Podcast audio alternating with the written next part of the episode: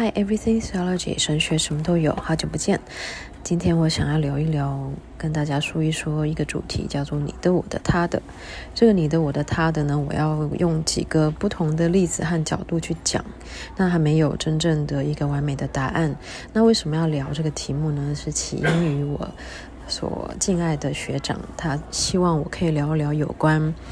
社会主义或是共产主义的主题。那这个题目掉到我头上的时候，我觉得哇，这真是一个好题目。可是呢，我当时候我觉得我不是很有呃足够的背景来聊这个题目，但是我真的也很有兴趣，而且确实在接下来几个例子当中也多少都有一点关系。所以我把这个呃主义的题目呢，把它扩大成为你的、我的、他的这样一个比较基本的关乎于你我的。生活可经验的一个这样题目。那第一个题目呢，是你的相思谣不是你的相思谣。这个相思谣呢，是相思树的木炭窑的简称。嗯，我把它啊、简称为相思谣，听起来很像吴思瑶政治人物的名字。那嗯。这个木炭窑、相思窑呢，是起因于我在六月初的时候去参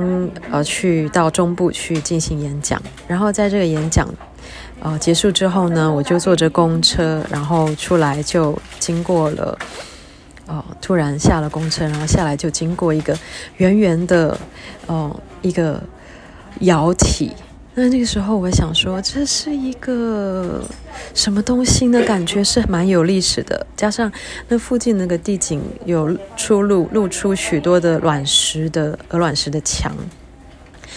所以我觉得那个地方是有用一些传统的工法和就地取材的一些鹅卵石，而且有很多的建物啊、似乎是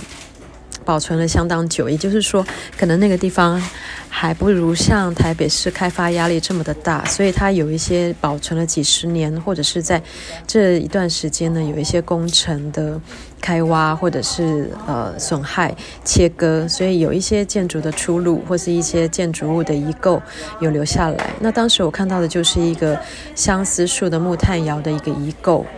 嗯，为什么说是遗构呢？因为它看起来是一个窑体，可是它已经不是一个。完整的就是一个面包，一个馒头的形状。它是一个被被好像前前半部好像被挖开了，然后里面有一些堆置的一些家具，然后甚至是里面还有灯管，然后有钢筋的补墙，所以看起来它是一个曾经被转移做其他的使用，或者是它后来嗯被半废弃或是完全废弃的状态。那在六月的嗯，从一开始到。六月中呢，我就开始非常的关注，很担心这个相思窑，因为那个木炭窑它的这个窑体，它有上面有石棉瓦和这个呃一个屋屋架把它保护住，所以这个相思窑呢，它下半部是呃鹅卵石搭建起来的一个。身体，可是它的那个拱顶，它那个 dome 的部分是红土的，所以它因为有这个石棉瓦的这个呃上面的一个啊、呃、一个棚顶棚子把它遮住，所以它不至于受风吹雨淋。可是也看得出这个呃保护的这个。半开放式的这个结构本身也已经受损了，所以这整个结构看起来是很有历史的，可是它也看起来是呃荒荒废的这个状态。那我在它上面就看到一张纸，上面写说，本建物即将于六月中旬拆除，如如有疑虑，请联络某某一个人，然后他留下他的手机。所以那接下来我就。嗯，我就马上，其实我觉得我应该要关心这件事情，就很直觉的打电话给这个人。那他就跟我说，他是负责帮公司处理土地问题的，所以那我告诉他说，这个窑应该是非常有历史。那他也说，这个窑，嗯，曾经是嗯是有这个文化资产的，或是曾经是古迹这样的身份，或是有这样的呃。重要性，可是呢也被解除了，所以呢，他们公司就是嗯，后来取得这片土地的新的所有权人呢，他们也打算把上面这个做做全面的清除，那这一块基地就完整的就可以啊、呃，他们要用用来盖做商场，那我就很很重视那个呃有历史的一个窑，所以我就一直跟他说，那哦商场跟这个窑能不能够并存呢？我们能不能用什么样的方式把这个窑来保存下来呢？那嗯，他就说他去联系一下。那后来他后来的回复就是，呃，完全没有办法。那建筑师认为，呃，他们必须要做变更设计，这个已经会拖延到他们的工程。那嗯，公司的所有呃，公司的老板也也不认为，呃，他们有义务要来做这个所谓的古迹或者文化资产的保存，因为这个东西本来就像是一个荒废的东西，也没人去保护，也没人爱惜，怎么突然就有人出来要保护呢？那他他们也觉得。嗯，对他来说是一个损失，那他们的对他们来说也是说不过去吧。那个，哦，这位先生他不断的跟我说，嗯，那加上我又是一个路人甲，所以我所提出来的，即便听起来像是一个有理想的一个学者的发言，嗯，我提出了他的历史价值，他对社区的情感的价值，他的这个窑体的所有人，嗯。年迈，然后没办法自己去好好的经营管理，才会如今变成这样有一个破坏的这样状态。那就讲了这些呢，他都不为所动。那他其实就很清楚的告诉我，从法律的立场来讲呢，那个土地已经是他们的，他们完全拥有这个权利去处理上面这个窑体。那后来我们当然就是嗯嗯，想要从情理法各个层面去哦，看能不能有一个嗯。呃，双赢嘛，就是双赢听起来是蛮现实的一种一个讲法，但是当时是希望能够不要让这个新的土地所有权人，也就是新的这个商场的，呃，这个他们即将起造起造商场这个公司呢，不要让他们感受到他们的工程会延宕，或者是要嗯、有很多的损失。那一方面，我们也希望我们这个所提出来的这个历史的价值能够被他们所接纳。能够让他们知道说，这个商场未来，嗯，它可能有，嗯，这个有一个古代的感觉，然后又有未来的感受。那这整个时空能够联系于当地的啊历史的脉络。那不只是一个空降的商场，一个全台湾各处都有的这个商场，而是有一个当地的一个相思窑、木炭窑特色的一个商场。那，嗯，那当那个地主他其实就。他可能也曾都有，他有都有把我的话听进去，可是他后来也都全盘的推翻我的讲法。他觉得我们这种算是一种呃情感的绑票吗？或者是这种呃属于嗯、呃、有点呃压榨他，嗯、呃、有点倚老卖老，用这种有点莫须有的这种文化历史价值，然后去。去去侵害他的权益，甚至他就是认为说那个窑体窑主，然后现现在站在他们的占用了他们的土地，那是不是要来付他们租金呢？那我们就说，你如果这样讲的话，那我们是不是要说你你要拆除这个有历史的东西，你是不是也要也要适当的补偿呢？或者是要负担负担适当的负担拆除的费用呢？所以一旦讲出这个费用的时候呢，就觉得哦。这个商家，这个地主，新地主呢，他就觉得好像很很不高兴，所以他觉得，嗯，这种他的情，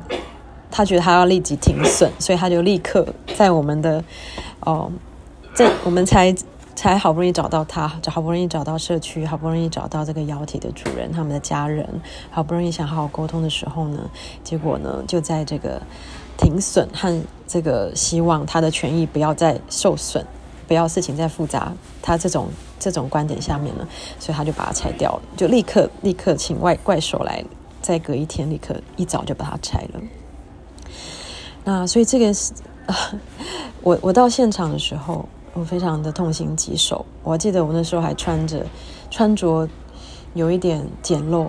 就并不像是要去谈判或者是商量事情，我穿得很居家，就从那边的民宿冲出来，然后我就在现场跟他喊说：“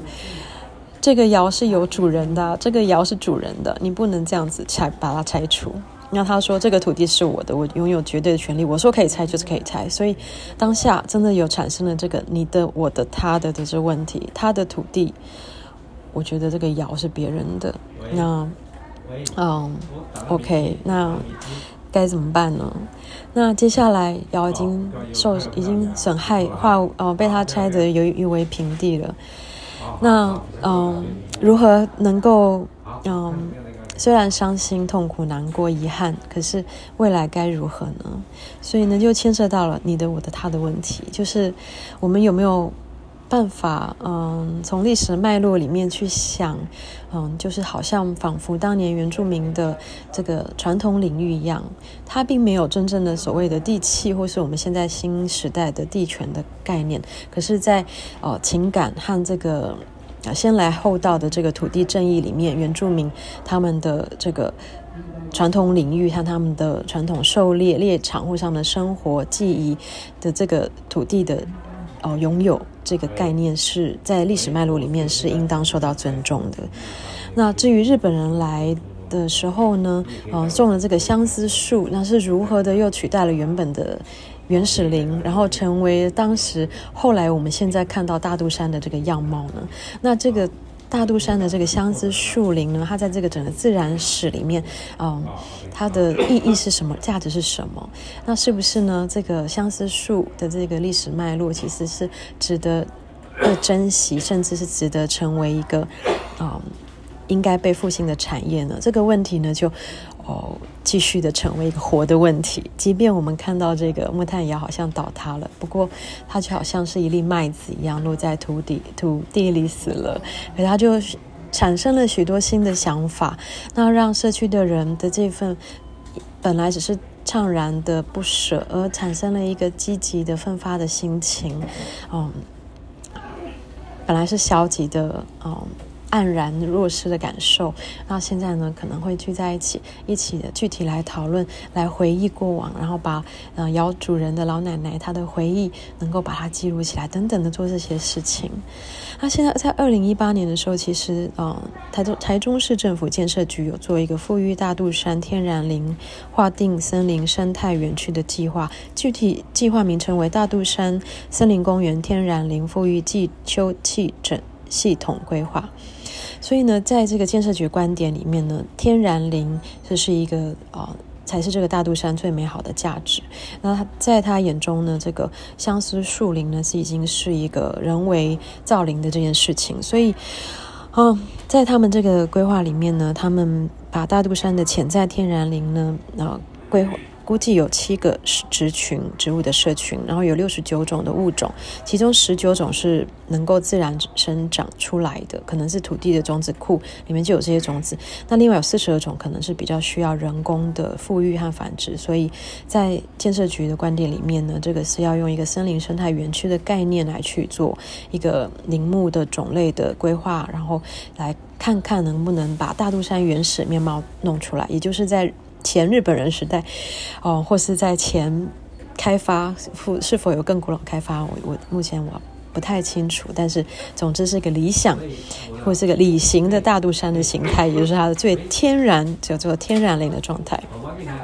那这个概念当然就跟哦。部分的做这个相思树林的木炭窑的产业父亲，可能有一点点不一样，所以这个就是很有趣的，就是在自然史里面，我们看我们怎么切，看我们去怎么想，什么是我们心目中想要的理想，所以呢。那这个一线建设局，他要决定哪一块作为天然林的复育场地，他也要去看你的、我的、他的，就是这块土地是国有的，他才能够去动。那如果这块土地是私有的，他可能就没有办法去动了。所以呢，国有地呢才能执行这个所谓公共的意志，就是，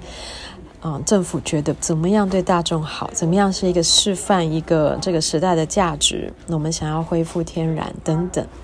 去，嗯，对于一个过度开发的，或是经过时空摧残的一片森林，然后作为一个反，作为一个乌托邦的展示，就是作为一个天然的展示，所以这也是一某一种的某一种的想法。那林务局相关人员也告诉我说，这个相关于相思树的造林的情形，大肚山那边私有林林心私有地零星分布，所以就是会对于公有地就是有做一些切割。那所以呢，南部的国有林就有长期的生产规划，也就是南部的国有林啊是比较完整的，比较能够做相思树或是木炭木炭的产业的复兴。那我们可以去想想看，就是关于说，嗯。比如说，我们想到日本的备长炭啊，跟这个日本的烧烤或是鳗鱼的产业，嗯，啊，这个有有这个很紧密的、非常百年的这个历史连结。那台湾的相思树呢，也跟台湾的啊茶经、炭经，就是嗯。在这个新竹地区，他们的这个相思树，嗯，他木炭跟他们的茶，其实有做一个很很美好的连接，在历史上也有很好的故事。所以呢，嗯，在关于产业复兴的时候呢，我们也会想要这个土地，也去也必须要去讲究这个土地，问这个土地是你的、我的还是他的，然后去看看他的未来该怎么走。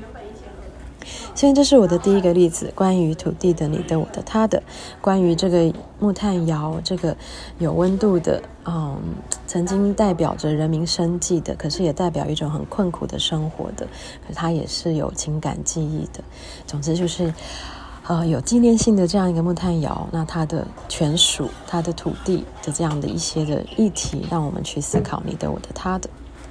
那第二个例子呢？这个题目呢是我的婚姻不是我的婚姻。我的婚姻不是我的婚姻呢？这个主题呢是源自于这个二零一八开始的一个台湾神学院女教师的婚姻与她的工作权的一个争议。那这位女教师呢，好笑，我要讲她的故事比较好笑。为什么好笑呢？嗯，好，知道知之为知之，不知为不知。这位女教师呢，她曾经呢。嗯，是一个就是非常活跃的一位基督徒。那嗯，他就是啊，在教会的时候呢，也常常就是在台上台下里里外外，然后到处的服侍，然后大家都需要他。嗯，然后就有人开开玩笑说呢，这这个姐妹呢，她就是像这个非，她就是一个非排他性的，是一个公共财。公共财是什么呢？就像是国庆烟火一样，就是你看到每个人都可以欣赏，那不属于任何一个人。那这个女教师呢，她就有一天她就结婚了。那结婚呢，这个感情爱情是不是就有排他性呢？那她的婚姻呢，就造成了一一连串的波澜。那呃，神学院呢，因为这位女教发他们发现女教师的先生并不是一位基督徒，所以他们决定要惩治她，就。啊、让他啊、不能再教书了。那这个原因呢？那时候神学院是的，那时候院长是告诉这个女教师说，因为神学院老师是教公众人物，嗯，不能够拥有一般人所坚持的那个隐私权，更不要去讲什么工作权。所以呢，嗯，这就成为了一件事，一个有争议的事件。那隐私是什么呢？依据张安婷律师所讲，隐私就是涉及不欲为人知的资讯。啊，这个呢，就是每一个人可能都有不欲为人知的资讯。那如果你能够保护你的隐私呢，你就能够适当的为自我情感释放，摆脱社会的枷锁或公众之注视，得以卸下面具，能够真实自处，回归身心安宁的状态，有助于身心的健康。那如果你能够保护你的隐私权呢，嗯，就能够拥有以上我讲的这些。那如果倘若隐私权无法确保，比如说你的疾病史，比如说犯罪的记录、性生活等，可能进一步影响名誉权、工作权，甚至影响人身安全。那倘若隐私权无法确保，人格无法自由的发展。那生而为人的尊严就无法维护，无法享有真正的自由。那以上讲的这些，如果您是基督徒，您会不会觉得其实这都是神学问题呢？因为在神学里面，我们不是会讲人论吗？可是人论里面，我们有讲到人格权吗？似乎又没有。那我们想要在神学里面去探索最基本、最根源，在神眼中的人是什么的价值的时候，可是我们在这社会上，我们却对于人格和人格权，对于人的生活。对于人的隐私，对于人的尊尊尊严，这些所谓时代的语言，却没有办法进行一个真正的嗯平等式的沟通和一个翻译，导致于我们的神学架空在这个社会之上，这不是非常的可惜呢？那所以呢，这位女教师呢，她就是在争取她的隐私权、她的工作权的过程中，就是在神学院基督教领域里面，就是也是被大大大的指责，就是。嗯，在在神学院的他原本的老师呢，就公开的就说，这个女老师她只在意到自己的个人私人的权益，忽略了群群体的价值。嗯，后来呢，这个这个事情就越演越烈的，这个后来这个经过了司法的介入呢，这个女老师她有回复她原本教师的呃身份，但是呢，其实她只是回复她教师的薪水而已，因为她的那时候的新的神学院院长就不让她教书。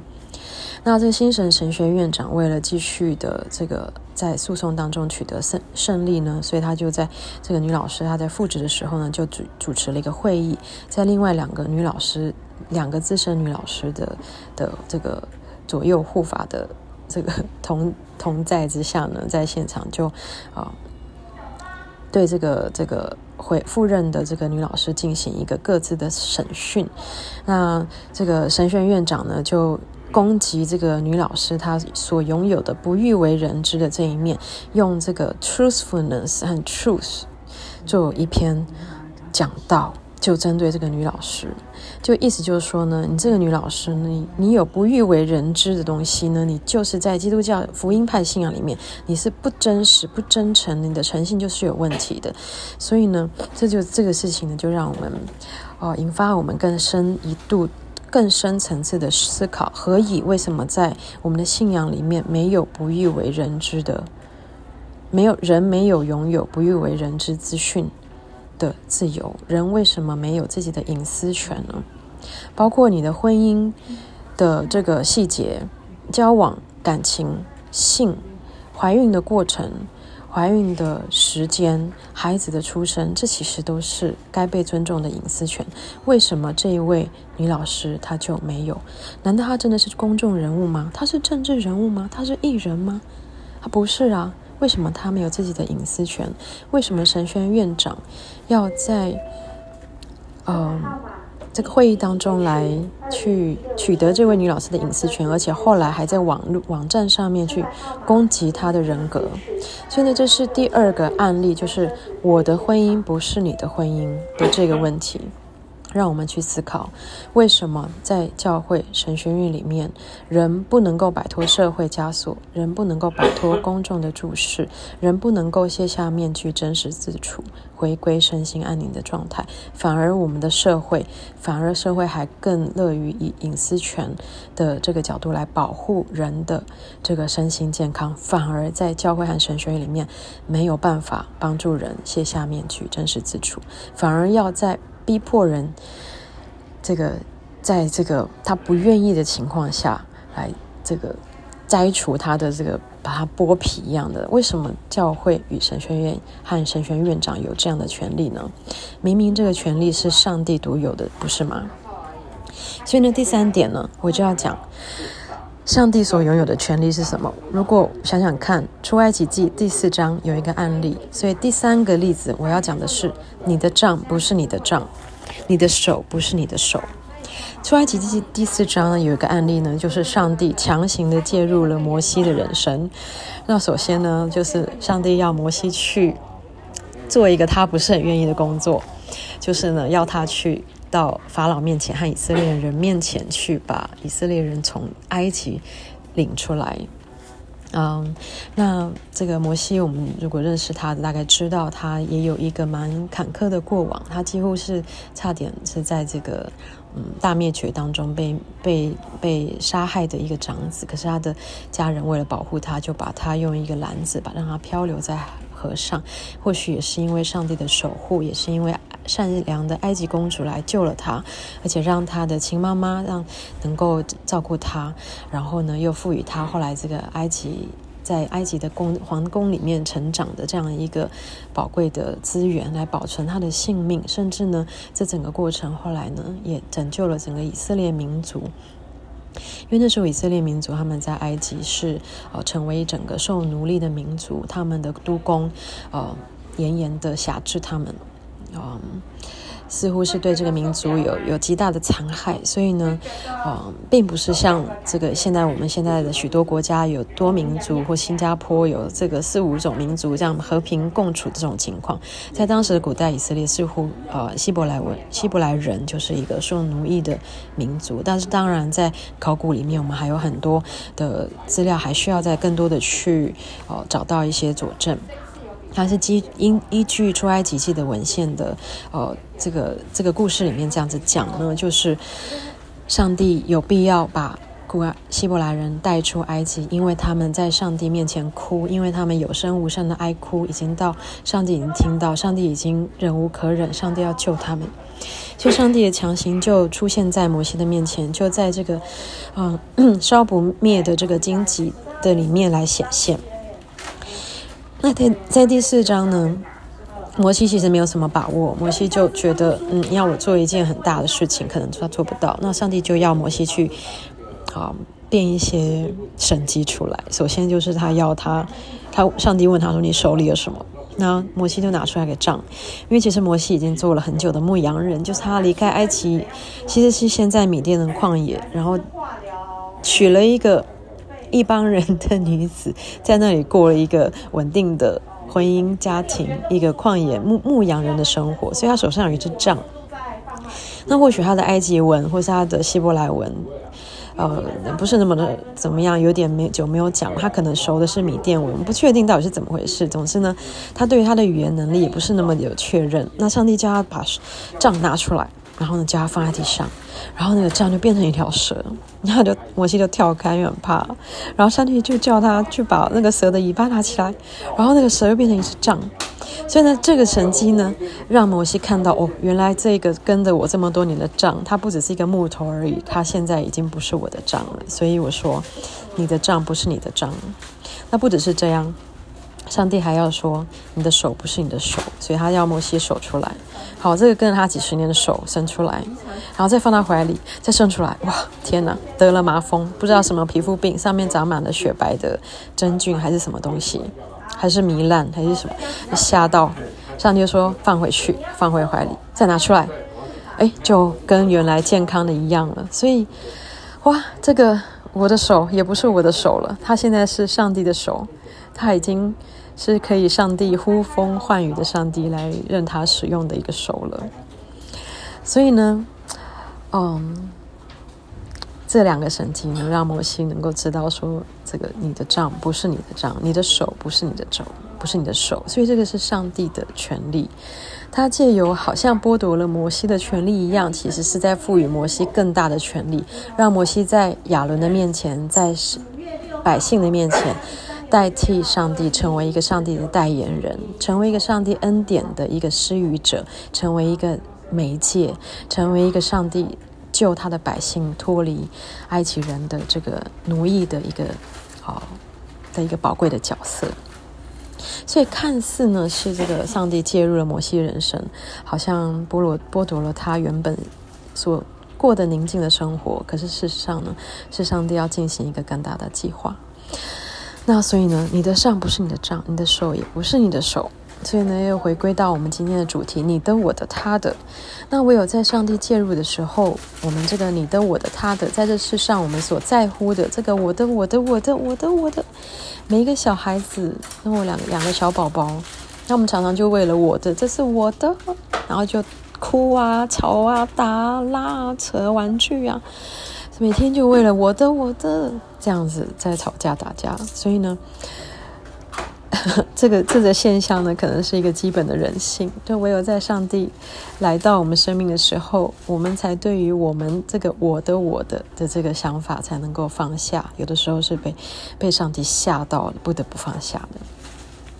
第四点呢，我就要讲到马克思主义，就回归到我的敬爱的学长他所出给我的主题。那马克思主义呢，它其实是一个以唯物主义为重心。以阶级斗争为动力的一个嗯历史，在历史当中发生的一个主义。十九世纪的那个时候的一个工业发展，所以产生的啊、拥有很多资源的一个阶级，和产生了一个另外一个什么都没有的一个阶级。所以呢，这个阶级斗争呢是发生在无产阶级与资产阶级之间的一个对抗。那这个无产阶级与资产阶级能不能套用在我们刚才讲摩西那个时代呢？或许可以稍稍的套用，因为当时的埃及人他们确实拥有生产一切的必需品，比如说生产土砖。埃及我们知道是一个红泛平原，尼罗河有非常丰富，带来很很多的那个沙土、泥质的壤土，他们可以嗯用这个土砖来。盖他们要盖的东西。那他们也用，也可以取得很多丰富的食材，是一个很强盛的国家。他们要多远的食材，他们都可以取得。他们也有许多的这个湿地的生态的植物、湿生的植物，像是一些呃禾禾本科的或是一些莎草科的植物。那这些植物呢，可能都可以用来作为一个建材的一个呃强固的材料，或者说台湾早期那个这个 Tokacho 里面也常常会有稻壳的这样的一个材料，植物性的材料，或是拥有会或是掺杂一些盐呢、或一些矿物的材料。那当时埃及人呢，确实是拥有这些的一切生产的必需品哦。那就也就在那个奴役希伯来人的过程中，我们看见了他们也很擅长用这个必需品的供给或者是剥夺，来让希伯来人他们的工作更加的辛苦。也就是你是在指定的时间内，你必须要交出你要的，嗯，你要得到的。呃你生你必须要生产一定的数量，可是呢，我就不够，我就不给你这些禾草了，你就必须要自己去捡，去捡那些零碎的东西，或者取代，去找一些替代的产、替代生产的一些材料。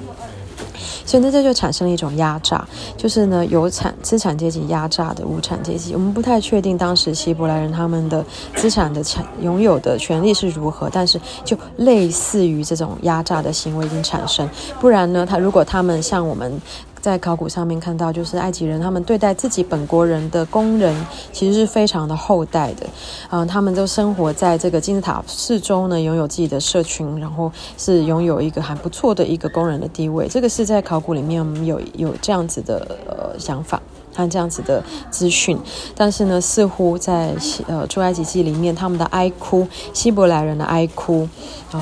似乎就不是。像埃及人的工人这样子的，他们是似乎是受到压榨的，他们的工呃，他们的督工似乎是非常无情的。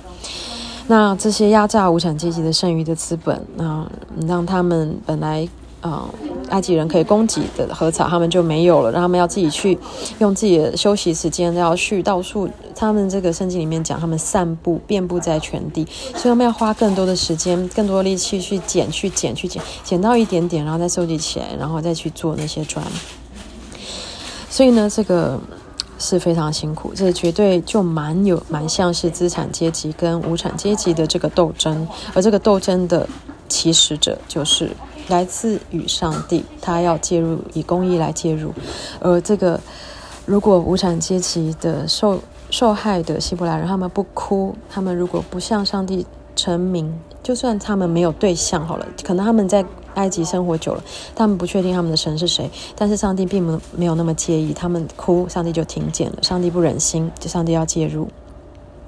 所以呢，上帝要摩西来带领他们来抗争。其实本来是要一个和平抗争，就是要带带离开就好了。但是呢，嗯，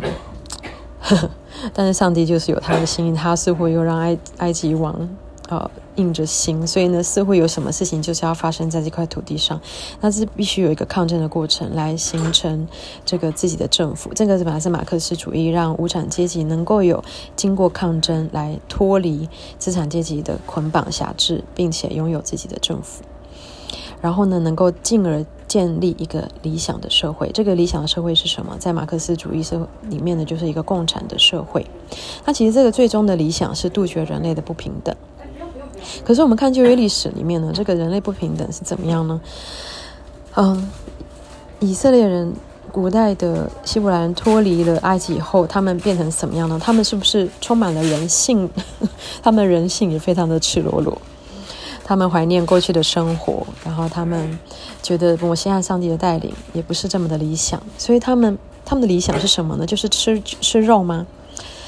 然后就是当工人吃肉，然后即便受压榨也可以嘛，也是有有水有肉可以喝，有呃 有水可以喝，有肉可以吃。嗯，总之呢，就是一个圣经是一个蛮看起来蛮赤裸裸的一个民族的一个人性的一个发展。嗯，再后来呢，诶，这个当他们能够自己哦、聚集在一起，成为自己的社群，拥有自己的自觉和自主的能力的时候呢，有自己的政治。群体产生的时候，嗯，有他们的自己的敬拜的时候呢，诶，宗教领袖也开始有自肥的现象了，也开始出现了宗教领袖的富二代的现象，他们吃的比较好哦，他们吃的肉就比较好，所以这个自肥现象也在圣经里面赤裸裸的写出来，这不就是资产阶级开始产生了吗？所以呀，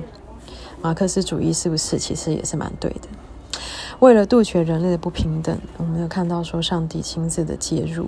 可是上帝介入呢，他还是要。跟人性做一个平衡，因为人一一直不断的跟上帝抗争，说我不要你，我要王，我不要你，我要肉之类的，嗯，所以呢，上帝就安排给他们王，哦，给他们鹌鹑，给他们吗哪。所以呢，今天我们讲到这个你的、我的、他的，其实是有很多讲到社会上啊。发生在自身的，或是发生在你所观察的，在教会的，在社会的，在每个人的家里面的，在你的四周的，在你的心里面的，在你的生命当中发生的事情，可能是一个物质的，可能是一个心灵层面的。这总之呢，这个大大小小、方方面面的，你的、我的、他的，是值得我们去好好的深思。好，今天的这个你的、我的、他的的这个神学什么都有，Everything Theology，我们就谈到这边，拜拜。